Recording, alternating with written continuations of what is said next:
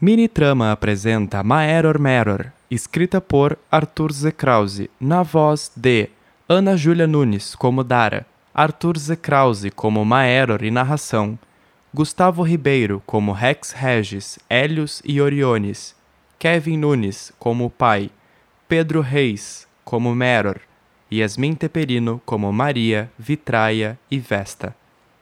Capítulo 1 As sombras. Uma densa e vasta rede consciente que se alimenta das baixas vibrações existentes na terceira dimensão. Não é amiga, nem inimiga, apenas um ser que vaga por entre nossas garras. Intangível, onipresente, dotada de uma força tentadora, ilusória, frígida, real. Respirei fundo. Por entre minhas garras, a faísca divina tilintou, dobrando-se de acordo com a minha vontade e transformando-se em uma esfera perfeita. Ela rolou em minhas mãos, passando pela palma e as costas, parando entre o polegar e o indicador, onde a segurei com amabilidade. Gentilmente, estendi meu braço e a coloquei ali na sombra, no vazio, no nada. Flutuando, a pequena esfera se contraiu e pulsou, inundando seu arredor com uma luz branco-amarelada, tingindo a sombra com cores de todo o espectro e proporcionando a matéria, aglutinando-a em uma nuvem de poeira ao seu redor. A semente estava plantada, e em poucas eras nasceria ali uma estrela, tão brilhante quanto as outras que pairavam acima e abaixo de mim em todas as direções como minúsculos pontos brancos no tecido escuro do universo. Eu sou um Dorim, um Dorim da grande fraternidade. Eu sou Maeror, o forjador de estrelas. Capítulo 2 A brisa. Uma agradável e fraca corrente de vento que passava pelo topo do milharal balançando-a de um lado a outro e movimentando o cabelo dos irmãos que deitados descansavam frente ao espantalho. O sol, o gigante vermelho, brilhava de forma amena, pondo-se no fim da tarde em um laranja suave, dando espaço a uma noite quente de verão. Os irmãos observavam diariamente o pôr do sol, aninhando-se junto do amigo que ajudaram a construir. Cinco anos. O que faz cinco anos, Matter? Já faz cinco anos que nós construímos o espantalho. Você tinha seis anos. Os dois olhavam fixamente para o sol, contemplando a beleza que a natureza proporcionava aos seus olhos. Matter, o que vai acontecer? Vai ser rápido. A gente não vai sentir. Eu tenho medo. Você não pode ter medo. Essa é a única certeza que nós temos. Os irmãos viviam ali desde que nasceram, uma fazenda afastada da cidade onde produziam com maestria tudo o que consumiam: grãos, carne e madeira. A extração era feita de forma graciosa e respeitável, honrando o animal que era morto e a planta que era arrancada. Sem grandes aventuras, os dois viviam em paz junto de sua mãe Maria, dividindo os afazeres sem muito reclamar. Suas vidas seriam ainda mais tranquilas se não fosse por um simples detalhe. O sol, o titã de fogo que outrora brilhara em amarelo vivo, estava morrendo, tingindo o corpo de vermelho e expandindo seus horizontes a fronteiras perigosas. O dia, um eterno fim de tarde, dava espaço a uma rápida noite sem luar, mergulhando o planeta em uma escuridão desejada e trazendo consigo a paz do sonhar. A morte era iminente, mas ninguém sabia ao certo quando ela chegaria. Meror! Dara!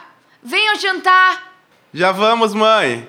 Quem chegar primeiro, come a sobremesa do outro. Os dois levantaram em um salto, correndo, passando pela plantação de milho em alta velocidade. Meror corria na frente de Dara, que gritava por injustiça e falta de preparo. O campo terminou, dando espaço a uma casa de porte médio amarelada. Sua varanda, suja, com tábuas faltando e uma cadeira muito não utilizada, estava ornamentada com roseiras antigas, plantadas ali por uma companhia que há muito não transitava por esta terra. Ao lado, uma cabra pastava, arrancando lascas de madeiras do que seria a porta do porão com seus chifres alongados. Meror atravessou o campo primeiro, apoiando-se em seus joelhos, ofegando, rindo de Dara que ainda corria os xingamentos. Sua sobremesa é minha! Não é justo. Eu que deveria comer essa sobremesa. Olha o seu tamanho. Aos sorrisos, os dois entraram em sua casa. O que no externo mostrava uma casa abandonada e sem vida, por dentro a beleza brilhava. Cortinas brancas e sedosas refletiam a luz do sol, iluminando com suavidade os cristais e porcelanas expostos ao longo do corredor. Tapetes ornamentavam o chão, e móveis de madeira preenchiam todos os ambientes da casa. A porta principal dava entrada a mais três cômodos, sendo logo em frente a sala principal, onde a mãe, Maria, aguardava os filhos com a mesa já posta. Mãe, como foi lá na cidade? Perguntou Meror, sentando-se à mesa e ajeitando seu guardanapo em seu colo. Desculpa, Meror. Eu não estou em um bom dia para conversar hoje. Os irmãos se olharam em uma conversa íntima e sem palavras, pondo-se a jantar em silêncio. Toma, fica com o meu. Você não quer comer mesmo? Não, pode comer. Você tem que crescer mesmo. Tá muito nanica. Não consegue competir comigo. Não me chama de nanica. Gritou Dara, retirando o pedaço de chocolate da mão de Meror com mais força do que deveria. Só não ganhei porque foi no susto. Os dois riram com a situação e, entre empurrões, subiram para o andar superior da casa, onde trocaram de roupa e escovaram os dentes, prontos para dormir. Meror há anos ia todas as noites no quarto de Dara para ler ou inventar uma história, entregando assim sua irmã a um mundo fictício repleto de aventuras. Ela dormia em um quarto pequeno, azulado, forrado de animais de pano costurados à mão por Maria e Meror. E é por isso que a fada do dente troca dentes por moedas. Terminou Meror, olhando para Dara que o encarava sem expressar reação. Por que nos nossos dentes ficam guardadas as informações da nossa vida quando criança? Quantos anos você acha que eu tenho? Sete? Meror sorriu e afagou o cabelo de sua irmã, visivelmente descontente com a história. Vai dormir. Eu vou beber água e me deitar também. Mas e se eu tiver aquele pesadelo? Eu. Tá. Aí tu pode ir lá pro quarto. Meror sorriu enquanto fechava a porta atrás de si, escondendo de sua irmã a expressão de medo que tomava conta de seu rosto ao dar adeus à sua família diariamente. Desde os nove anos, quando contaram a Dara o que estava acontecendo com o sol, a família vivia cada dia como se fosse o último, contando mentiras para poder se reconfortar. Dara, a caçula, acordava no meio da noite aos gritos, sonhando com um dia em que seria queimada viva por um fogo que crescia sem controle. Meror, o maior, chorava todas as noites entre crises de ansiedades, dormindo por exaustão, antecipando um dia em que acordaria com toda a sua família morta sob seus pés. Quanto a Maria, bom, Melor desceu as escadas do segundo andar e adentrou na cozinha, onde sua mãe estava parada, apoiada na pia, segurando o pano de prato. Ele atravessou o cômodo, abriu a geladeira, serviu-se de água gelada e ofereceu um copo à sua mãe, que recusou em uma voz triste e rouca. Mãe, tá tudo bem? Sua mãe, ainda segurando o pano, virou-se para ele e sorriu. Seu rosto estava inchado, juntamente de seus olhos vermelhos que úmidos ainda lacrimejavam. Ela balançou a cabeça de forma negativa, comprimindo os lábios e fazendo força para permanecer forte. Mãe, Disse Meror, indo de encontro a ela e abraçando-a com força. Com o suporte do filho, Maria pôs-se a chorar, esvaziando-se por completo em um choro rouco e contido, molhando a camisa de seu filho com suas lágrimas de tristeza. Entre soluços e tremores, Maria se soltou de Meror e segurou suas mãos, observando o filho que, sem entender, chorava junto da mãe. o que aconteceu lá na cidade? É a sua irmã, Meror. Ela está morrendo. A cada dia que passa, a doença fica pior. Não adianta. Não tem cura. Cada vez que vamos no médico, a doença evolui. A gente vai dar um jeito, mãe. Vai ficar tudo bem. Não, Meror. Não vai. Ela vai morrer. Minha princesa vai morrer. Meror abraçou novamente sua mãe e lá eles permaneceram, pensando na filha e irmã que no andar de cima sonhava com criaturas estranhas, pensando na filha e irmã que em breve não mais acordaria. Capítulo 3 No farfalhar das folhas e no cantar dos pássaros, Meror, sentado nos pés do espantalho, abraçando suas pernas, deixava as lágrimas caírem sob sua camisa branca de algodão. Sua calça vermelha, tingida de barro em uma noite de orvalho, escondia as picadas de insetos que o acompanharam durante a madrugada. Os olhos vermelhos e inchados, juntamente das olheiras, o denunciavam. Ele havia passado a noite em claro, acompanhado de seu amigo. Com o chegar de um novo dia, os galos da fazenda cantaram alto em reverência, avisando a família que já estava na hora de acordar. Meror amava aquele galo, amava ser acordado junto ao sol para poder vê-lo, mas naquele momento Meror o odiava. Ele sempre soube que um dia sua existência se apagaria, que deixaria tudo junto ao pó e morreria com sua família. Mas isto era diferente. Dara poderia morrer antes deles, deixando-os sozinhos em uma terra sem futuro. Meror. Ele levantou a cabeça devagar e viu sua irmã parada em sua frente. Ele limpou os olhos e o nariz com sua camiseta e sorriu para ela, estendendo a mão em um convite cordial. Vem cá. Juntos, se apoiaram no espantalho e permaneceram abraçados em silêncio, enquanto o sol percorria seu caminho em direção ao oeste e Meror segurava as lágrimas que teimavam em fugir. Nos ajuda. Ele rezou em silêncio. Ela é só uma garotinha. Não deixe minha irmã ir embora. Ela é um anjo no nosso meio. Ela nos dá força a cada dia que passa para continuar com essa loucura. Não tire ela de nós. Por favor, Sol. Meror respirou fundo e apertou sua irmã em seus braços, soltando-a e sorrindo para ela. Nos olhos de Dara, lágrimas também escorriam, mas ela estava feliz, sorrindo para o irmão que parecia se recuperar. Vai lá. Vai tomar café da manhã. Você não vai? Eu vou depois. Tá, mas vai logo. A geleia está acabando e eu não prometo que vou deixar sobrar para você. Meror riu e permaneceu deitado sob o espantalho, observando o sol sair por completo de trás da plantação e sua irmã desaparecer em meio a ela. Ele respirou fundo, sabendo que Dara entendia sua tristeza, mesmo sem saber o motivo real. Ele olhou para o sol, pedindo ajuda mais uma vez. O vento gradativamente se intensificou, chacoalhando o topo da plantação com mais força do que de costume. Meror tentou se levantar, mas antes que conseguisse, o chão tremeu em um estrondo. Ele caiu sentado e em sua frente a realidade pareceu se romper distorcendo a plantação diante de seus olhos. O ar rasgou-se em sua frente, dando espaço a garras que o abriam com extrema facilidade, revelando uma textura escura, pontilhada em milhares de brancas luzes por entre o véu. O ar em torno se distorceu e de dentro daquela fissura um homem emergiu, alto, atlético, de aparência selvagem, encarando-o com tristeza no olhar. Meror se levantou e observou o homem dos pés à cabeça, apavorado, sem saber como reagir. Ele se aproximou. Desculpe, Meror. Com uma voz grave e profunda, o homem pôs-se a falar. Mas não há nada que eu possa fazer pela sua irmã.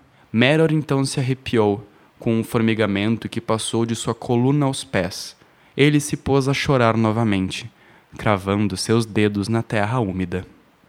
Capítulo 4 O Universo Tornado 1 Capítulo 5 Maeror parou.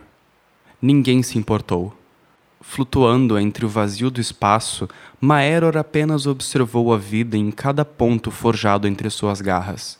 Cada ponto, cada estrela, emergidas de suas faíscas em busca da conquista do espaço. Iluminar, aquecer, permitir a vida no mais frio dos universos. Mas não era o suficiente. Nunca seria. Maeror levantou suas garras e rompeu o véu do universo, sumindo frente aos sóis. Do outro lado do universo ele apareceu, observando mais uma vez o seu trabalho. Quando me disseram que sua paixão era você mesmo, nunca pensei que seria assim. Ao lado de Maeror, uma dama apareceu. branca como seda. São todos meus filhos, Vitraia, assim como aqueles que os habitam são seus. Frágeis, indefesos, pensantes que acreditam conhecer o universo em suas mais profundas regras e mecânicas. Recordas que todos poderão ser como nós. Recordo. Mas até lá o universo estará frio. Vitraia sorriu. Você nunca muda. Faz parte do cerne, não é mesmo? Eles se olharam e, em um gesto de respeito, os dois se cumprimentaram. Capítulo 6 Vitraia, você realmente acredita que eles poderão ser como nós? Todos poderão. Não importa o quão distante estejam da perfeição. Basta que vivam suas vidas com o desejo e não se percam em seus caminhos. Por mais que eu defenda que a perdição nutre os desejos de nosso cerne e nos conceda caminhos outrora hipotéticos, pense em nós, Mairó. Somos espelhos de nossas ações e moldamos o universo a bel prazer. Mas quem nos diz se isso é certo ou errado? Rex. Ele é como nós, Mairó. Podemos não ter histórico de elevação, mas somos parte dessa vibração. Não sabemos o que nos aguarda no próximo andar. Vitraia e Maeror, ainda que completamente opostos em suas funções, entendiam-se melhor do que qualquer outro Dorim que se mesclava ao espaço. Eles faziam parte da dimensão e a dimensão fazia parte deles. Não era um emprego conquistado, mas suas vagas já estavam preenchidas éons antes de suas vontades se transformarem em ações e desejos em escolhas forjadoras de matéria. Eles se denominavam Dorins, seres que forjavam a dimensão em sua máxima complexidade, tecendo ao infinito todas as suas vontades. Você tem raiva, Mairó. Neste instante, os dois Dorins que vagavam lado a lado pelo espaço deixaram-se flutuar estáticos em meio ao vácuo. Maeror a encarou, tilintando os dentes com faíscas amareladas. O que você sabe? Nada. Você sabe que nada nos contado, mas a sua indignação é visível, quase é palpável. Você tem sede, Mairó. Uma sede que, se me recordo bem, não nos é nominada desde a segunda vibração, onde, como animais, nós caçávamos para sobreviver. Eu sei, Mairó. Se você pudesse, arrancaria a cabeça de Rex à base de mordidas. o que é a morte, Vitraia? Memento mori. Uma verdade, inclusive para nós. E o que há depois da morte? Por que essas perguntas, Maeror? Você sabe a resposta. Maero sorriu e cravou no tecido do espaço suas garras, abrindo um extenso rasgo que o chacoalhou em um vento invisível. Ele o ofertou a vitraia, que prontamente o atravessou, permanecendo imóvel frente a uma estrela colossal. Ali, Maeror havia criado uma gigante que queimava em luz azul. Seu calor beirava ao insuportável se não fosse a contemplação ao ver de perto a vida em movimento. Uma estranha correnteza que arrepiava os pelos dos dorins à medida que dançava em torno da matéria. Em volta, preso pela gravitação, Vitraia observava os planetas em sua eterna dança circular. Ela se sentiu presenteada, nunca estivera ali, nunca havia visto tamanha estrela, e ainda assim se encantou com um planeta moldado ao acaso, cuja atmosfera estalava pela vida, como se implorasse a presença de Vitraia. Ela olhou com os olhos molhados para Maeror e aproximou-se do planeta. Maeror estralou os dedos e o espaço tornou-se branco leitoso, tão denso que parecia ter sido colocado no fundo de um oceano. Lentamente, o planeta de Vitraia se fragmentou em sua frente, transformando-se em pura luz. Ela observou sem reação, e ao se virar, pôde ver Maeror com uma esfera negra em sua mão. A perfeição. Era. A morte torna aquele que vive apto a ir adiante. Mas para onde eles vão? Maeror apontou para as pequenas criaturas translúcidas que se levantavam de onde estavam seus corpos antes da explosão. De um suposto lugar propício a anos de exploração, eu dei ao universo recursos infinitos para sua manutenção, fornecendo assim matéria refinada para que outros como os seus e como nós possamos surgir e ecoar pelo universo. Somos, talvez, os mecânicos deste universo, queimando nosso combustível para elevar o funcionamento cósmico. A morte de uma estrela nada mais é do que vida mas mesmo as minhas intervenções podem alterar o equilíbrio que beira a insanidade. Minha estrela perfeita, orbitada por um planeta perfeito onde criaturas perfeitas poderiam habitar. Mas não for assim. Em troca da perfeição, a oportunidade de algo novo surgir. Esta é a troca equivalente, Vitraia? Ou estaríamos nós fadados a corrigir problemas que nós mesmos criamos? Vitraia olhava atônita. O que você sentiu, Vitraia? Há quantos éons nós não sentimos?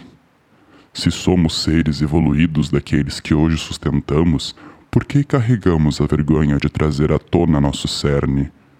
Hoje uma estrela morreu, mas estamos sozinhos no infinito. Ninguém sabe, ninguém tem nada a dizer. Não significa nada esta morte, apenas o que nós impomos. Mairor, O que aconteceu na corte do Karma, Vitraia? Rex Regis blasfemou sobre sua ausência em todas as cortes, mas ele tomou uma decisão que pouco me agrada.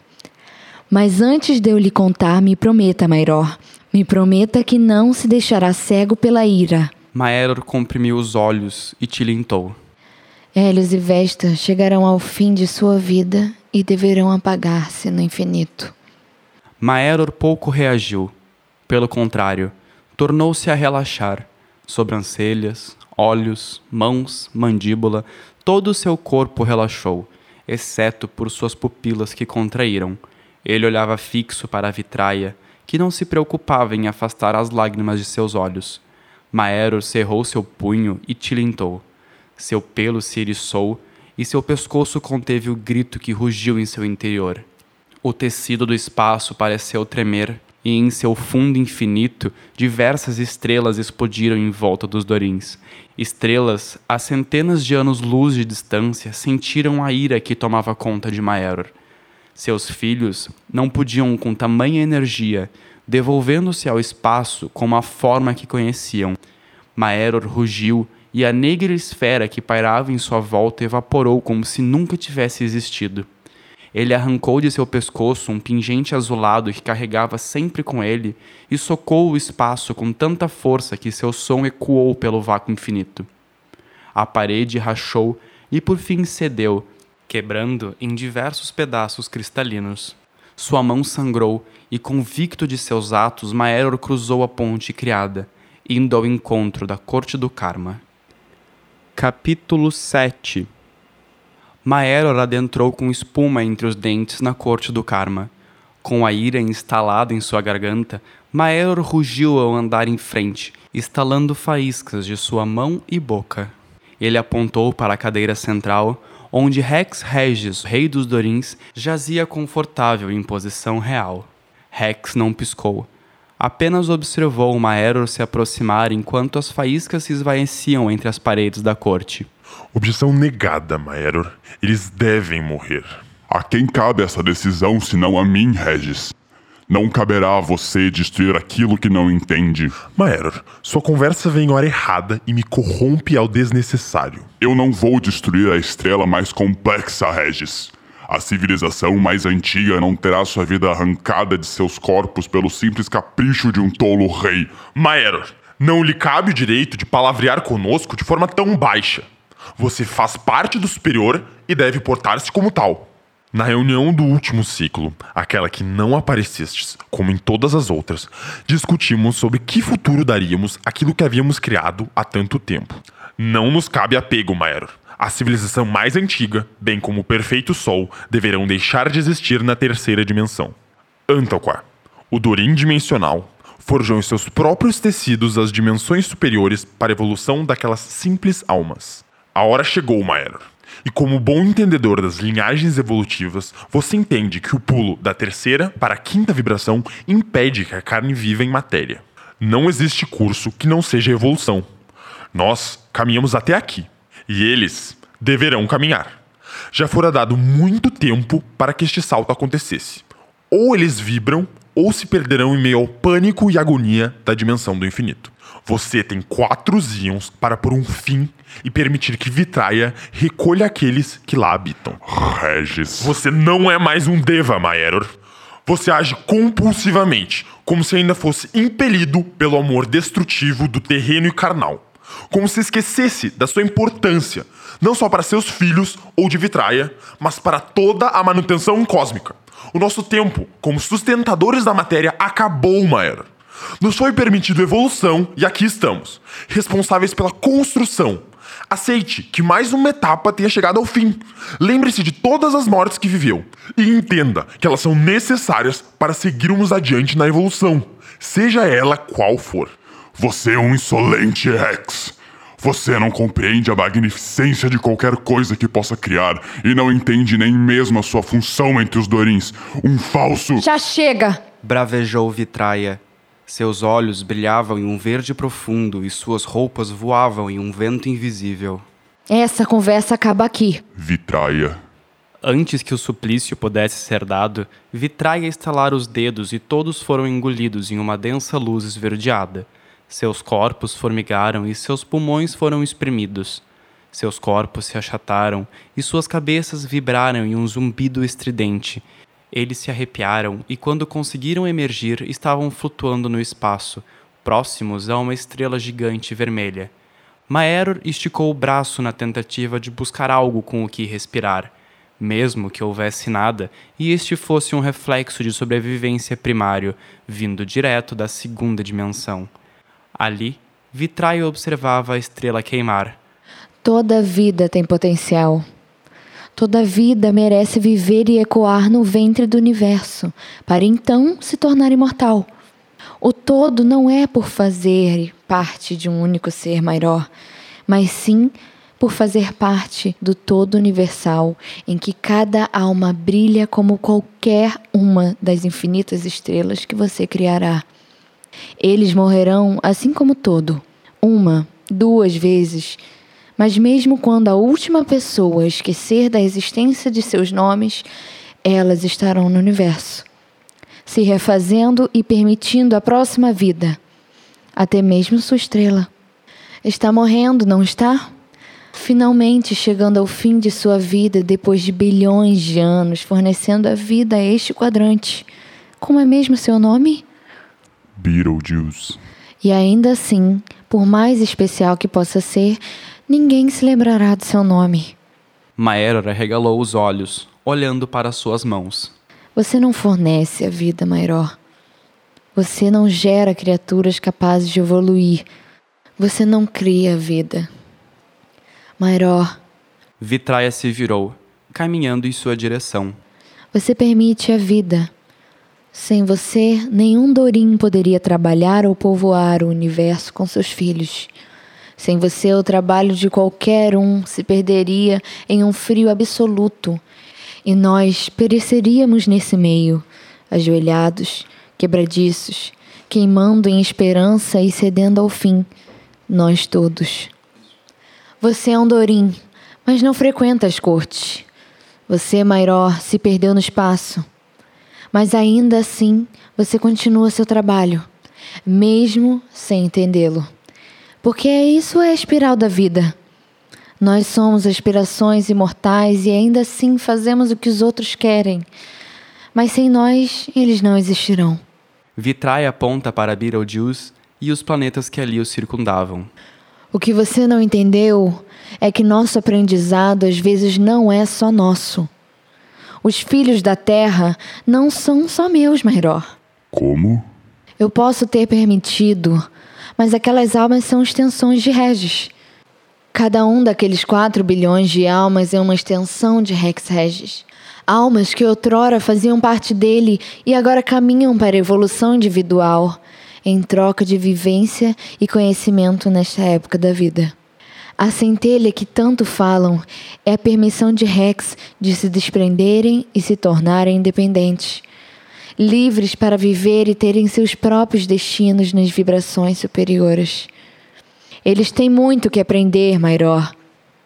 E por mais que eu ame Hélios e Vesta, o ciclo deles também chegou ao fim.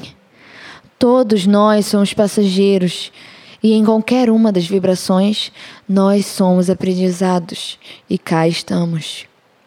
Mairor, dê um descanso a eles. Nove bilhões de anos. Nós somos mais velhos. Que bom que você entendeu. Cada estrela faz parte de mim.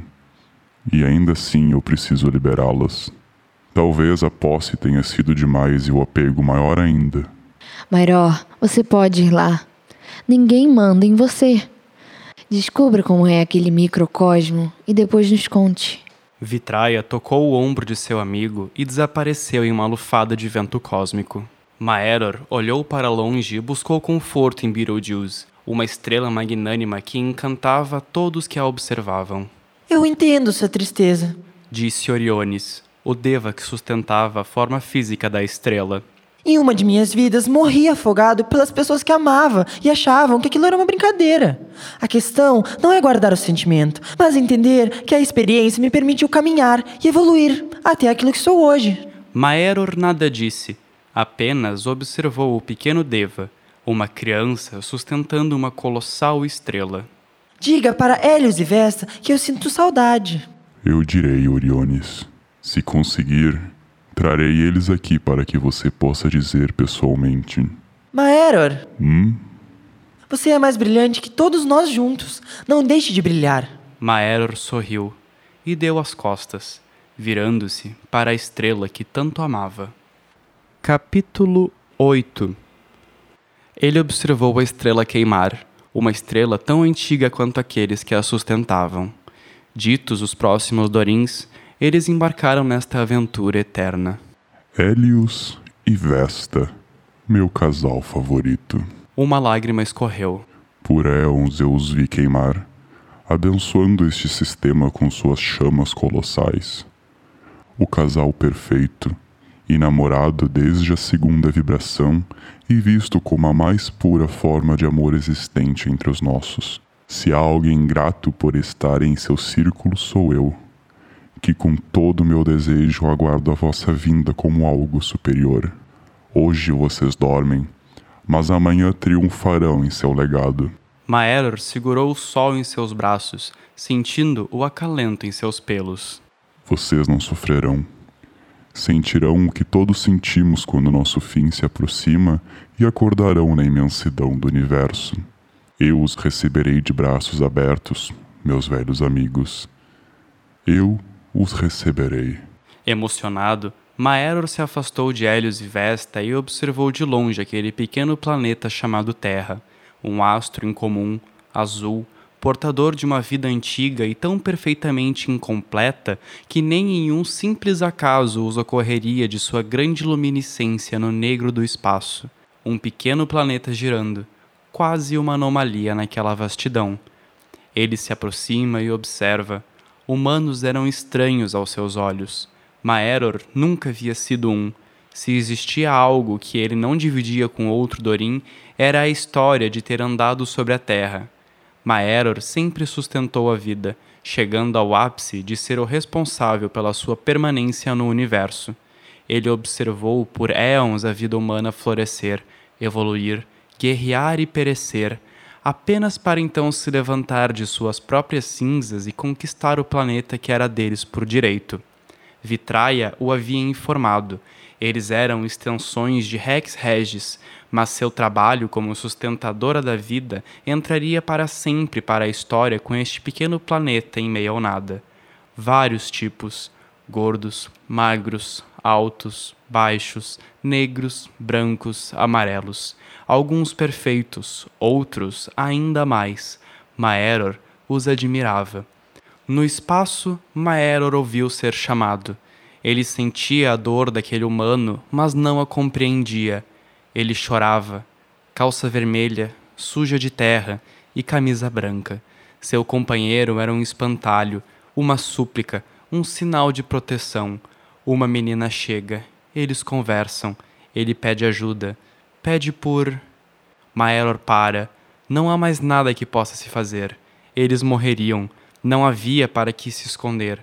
Maeror pondera uma guerra interna. Ele é. Maeror pensa. E então, sem ao menos pensar nas consequências futuras, Maeror esticou sua garra e rasgou o espaço novamente. A muitas vibrações ele andou sobre os planetas, sustentando suas vidas, mas sua vibração nunca tocaria uma tão baixa quanto a terceira. Maeror pensou e projetou uma pequena fagulha de seu ser, tão pequena e ínfima que se encantou com o cheiro de terra e o gramado sob seus pés. Ali, Maeror pôde ver o humano apavorado, com os olhos úmidos e atônitos, expressando o conflito interno que sentia ao poder ver tal criatura à sua frente. O humano não se moveu, mas o observou com a mão trêmula, sem saber o que fazer. Os dois estavam tristes. Eu ouvi a sua prece, criança. Meror chorou. Mas não há nada que eu possa fazer pela sua irmã. Maeror baixou a cabeça incomodado com a própria incompetência. O que aconteceu logo em seguida aconteceu por impulso de ambas as partes desesperançosas com o rumo que a vida tomou. Vida esta que agora escorria por garras e dedos daquelas jovens criaturas. Com lágrimas despencando de seus olhos, Meror se levantou e abraçou o corpo de Maeror, sentindo um estranho calor que pulsava em seu corpo e encontrando certo conforto no acalento de sua estrela. Eles se separaram e Meror secou as lágrimas. Você é o. Sol? Não, criança.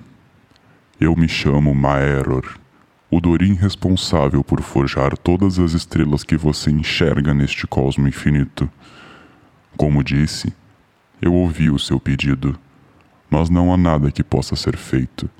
O tempo dela, bem como o tempo de todos aqueles aqui pisando em terra, cessará com a morte de sua estrela.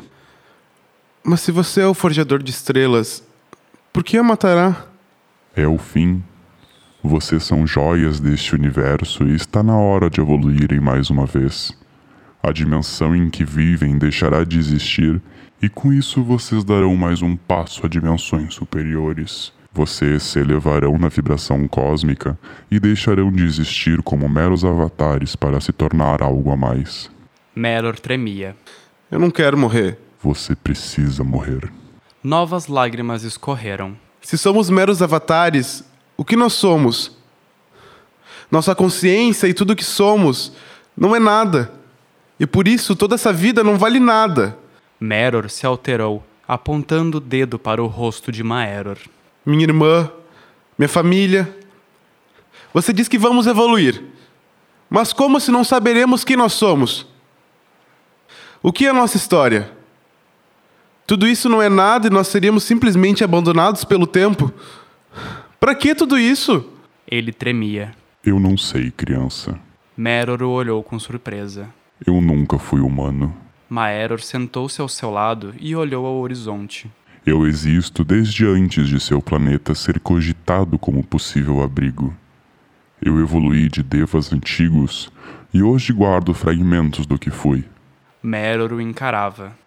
Quando emergi como um Dorim, eu não sabia o que era, mas sentia o que podia fazer. Talvez esquecer quem fomos faça parte da história que contamos. Mas talvez a vida realmente não faça sentido. Os dois silenciaram e abaixaram os olhos. Um humano e um Dorim, criaturas magníficas de vibrações distintas. Talvez tudo o que fazemos faça parte de uma história não contada. No fundo, um estalo foi ouvido, seguido de outros três que romperam o corpo de Meror como um arrepio indescritível. Seu corpo se amoleceu e ele se virou sem compreender. Um tiro, em seguida, mais três. Mãe, Meror gritou e correu em direção à casa de sua família sem olhar para trás, sem lembrar do fim de sua história, apenas movido pelo instinto de ter consigo todos aqueles que amava, lembrando ou sendo lembrado pelo seu corpo de agir enquanto o sangue pulsava por entre suas veias. Mais um tiro. Ele correu. Capítulo 9 Tanto quanto suas pernas permitiram, Meror correu aos tropeços do terreno irregular, passando por entre as plantações e sendo cortado pelas afiadas folhas que protegiam os caules. Ele correu atento, prestando atenção nos sons que seguiam, mas nada aconteceu. Quando ele, por fim, chegou em sua casa, pôde ver as janelas escancaradas e a porta arrombada. Ele subiu os degraus da porta de entrada e invadiu sua casa o mais rápido que pôde, encontrando no pequeno corredor principal sua mãe ao chão, cercada por três homens visivelmente alterados pelo álcool. Em suas mãos, facas e armas se mostravam com o refletir das luzes. Meror não pensou, mas deixou seu corpo agir. Ele empurrou os homens para o lado na tentativa de resgatar sua mãe, mas fora surpreendido por um empurrão, seguido de um soco na altura do estômago. Um dos homens o agarrou pela roupa, pondo em seu pescoço uma faca afiada. Deixa ele em paz. Eu fico fora todo esse tempo, juntando dinheiro para você pagar as contas e viver nessa mansão, para você me trocar por um moleque corpulento, magro e imprestável. Ele cuspiu no rosto de Maria. Eu já disse para deixar ele em paz. O homem, com uma barriga proeminente, cabelos despenteados e uma roupa suja de terra que há muito não via água, virou-se para Meror e com a força que possuía o agrediu no rosto, segurando pelo colarinho e logo em seguida socando novamente. O corpo de Meror não resistiu às agressões e tombou em posição fetal no chão do corredor, próximo de Maria. Seu nariz sangrava e parecia lhe faltar ar. Seu corpo tremia com a dor e ele sentia como se fosse vomitar, mas o único grunhido que saiu de sua boca foi um fraco pedido de socorro. Mãe. O homem que passava por cima deles, indo em direção à sala de estar, parou ao ouvir o gemido de Meror e virou-se para Maria. Ele abaixou-se ao seu encontro e segurou o rosto da mulher, olhando em seus olhos. Mãe! Mãe! Maria, eu saí dessa casa para você dar para a vizinhança inteira. Você me corneou, sua vagabunda! Ele a agride e volta-se a Meror, que, fraco devido à agressão, sentia seu corpo mole. O homem agarra Meror com força, levantando do chão e o empurrando contra a parede. Mais um soco. Meror se contrai. Filho! Parece que toda essa família é feita de fracos e incompetentes. Com uma mão segurando Meror pelo pescoço, ele leva a outra para desafivelar o cinto. Tá na hora de você aprender uma lição. Isso vai fazer você crescer e virar homem. Não, por favor, não. Meror tentou gritar, mas pouca voz saía de seu corpo. O homem então o agride mais uma vez, tirando sangue de sua boca. Cala a boca, moleque, ou sua mãe vai levar bala. Os outros dois riam da situação e incentivavam o homem a continuar com o que estava sendo feito. Eles desafivelaram os cintos também e gargalharam da situação, ovacionando que também iriam ensinar uma lição. Meror olhou para a porta, enxergando Maeror ali parado, observando tudo o que acontecia. Ele tentou pedir por socorro, mas sua voz não saía, estava presa, rouca, baixa em sua garganta roxo de tanto ser apertada. O homem terminou de tirar o cinto e desabotou a calça, arrastando Meror para um quarto qualquer, enquanto os outros homens arrastavam sua mãe para outro aposento. Maeror observou tudo o que aconteceu, olhando nos olhos de Meror o pânico, desespero, dor e tristeza. Ele ficou ali até tudo acabar, ouvindo os gritos de prazer, mas principalmente os gritos de dor que pediam por uma ajuda que nunca chegaria. Capítulo 10 Naquela noite, depois dos homens terem ido embora, Meror saiu de seu quarto abraçado em seu próprio corpo com a camisa rasgada. Ele caminhou pela casa em busca de sua mãe, ele limpava as lágrimas que escorriam de seus olhos e respirava fundo constantemente, uma respiração trêmula, idêntica às suas mãos. No quarto, ao lado da cozinha, Meror encontrou sua mãe deitada sob os lençóis ensanguentados. Ele engoliu a seco e, tremendo com um frio que existia em seu peito, ele fechou a porta, virando-se para a entrada onde enxergou Maeror ainda parado, sem piscar, paralisado. Por que você não nos ajudou? Meror caminhou até a sua direção. Eu. Eu não. Eu não podia intervir. Mas você não é como um deus? É por isso que eu não posso intervir. Os humanos devem vivenciar toda a história possível para poder evoluir. Meror abaixou a cabeça, apertando ainda mais seus braços. Vai embora. Maeror o olhou espantado. Eu não quero mais ver você. Eu só quero que o sol exploda logo e nos mate. E se existir outra vida, por favor, me deixe em paz. Com as palavras do humano, Maeror deu meia volta, mas após dois passos ele parou e olhou para Meror, que ainda encarava o chão. Este. Este corpo é uma projeção. Ninguém mais me viu aqui a não ser você, Meror. Meror o olha com surpresa, mas logo em seguida desvia o olhar. Vai embora.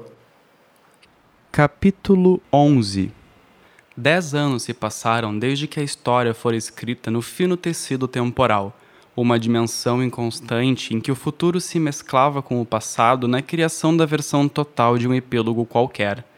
Meror estava triste. Sentado em um banco de madeira crua, ele observava sua fazenda morta. A plantação, alta como nunca estivera, permanecia erguida, mas seca da raiz ao ápice de cada indivíduo. As vacas que cuidara com tanto carinho sucumbiam à falta de alimento e o calor que apenas aumentava à medida que os dias passavam. Ele estava olhando atônito para um ponto fixo, refletindo sobre tudo o que havia vivido e observando a vida esvair-se da terra logo à sua frente. Ele olhou para o sol com os olhos achatados devido à claridade. Maeror. Como se estivesse de prontidão, o véu que o separava ruiu, balançando como uma cortina ao vento e possibilitando que Maeror projetasse parte de seu ser naquela terra devastada.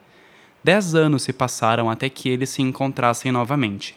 Meror esperou o corpo do Dorim cruzar o véu e, sem qualquer cerimônia, caminhou até Maeror e o abraçou, enchendo seus olhos de lágrimas e sentindo o calor do corpo daquele ser. Ele o olhou nos olhos. Naquela noite, logo depois de você ir embora, eu não consegui segurar meu corpo e chorei no chão da porta de entrada. Eu havia perdido muita coisa naquele momento e não sabia como ia lidar com aquilo. Minha mãe morreu naquela noite. E por sorte Dara conseguiu se esconder em um baú no quarto dos fundos. Apenas ouvindo o que acontecia. Mas sem estar envolvida ou ser achada. Eu errei. Eu não queria morrer.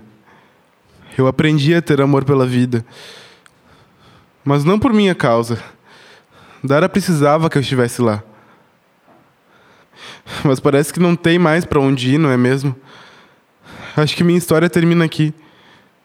De fato, ela termina. Maeror o apertou. Depois daquela noite, eu dei mais tempo à Terra. Eu me senti culpado por tudo que aconteceu, inútil por ser quem sou e não ter podido interferir na dor que você sentia. Eu não deixei de te observar. Por mais que você não soubesse, eu estava aqui, de olho no que você fazia, e por isso Nenhuma estrela morreu ou nasceu neste tempo. Em meio às sombras, parece que eu encontrei uma estrela forjada por outro, mas que estava disposto a cuidar. Meror sorriu. Desculpa. Eu não devia ter te mandado embora. Meror. Ele o puxou pela mão, indo próximo a um monte de terra ainda úmido, e em uma gufra a pegou, de onde instantaneamente nasceu uma flor amarelada. Eu nasci como uma flor. Uma criatura tão simples e tão complicada que me obrigou a evoluir rapidamente, desenvolvendo uma consciência tão formidável que foi a partir daí que me agraciei com o nome que me apresento a você. Eu sustentei diversas flores e outras criaturas até que simplesmente me apaguei da existência. Eras se passaram e eu despertei nas sombras como o ser que sou hoje, permitindo que a vida interagisse e se tornasse o que ela é.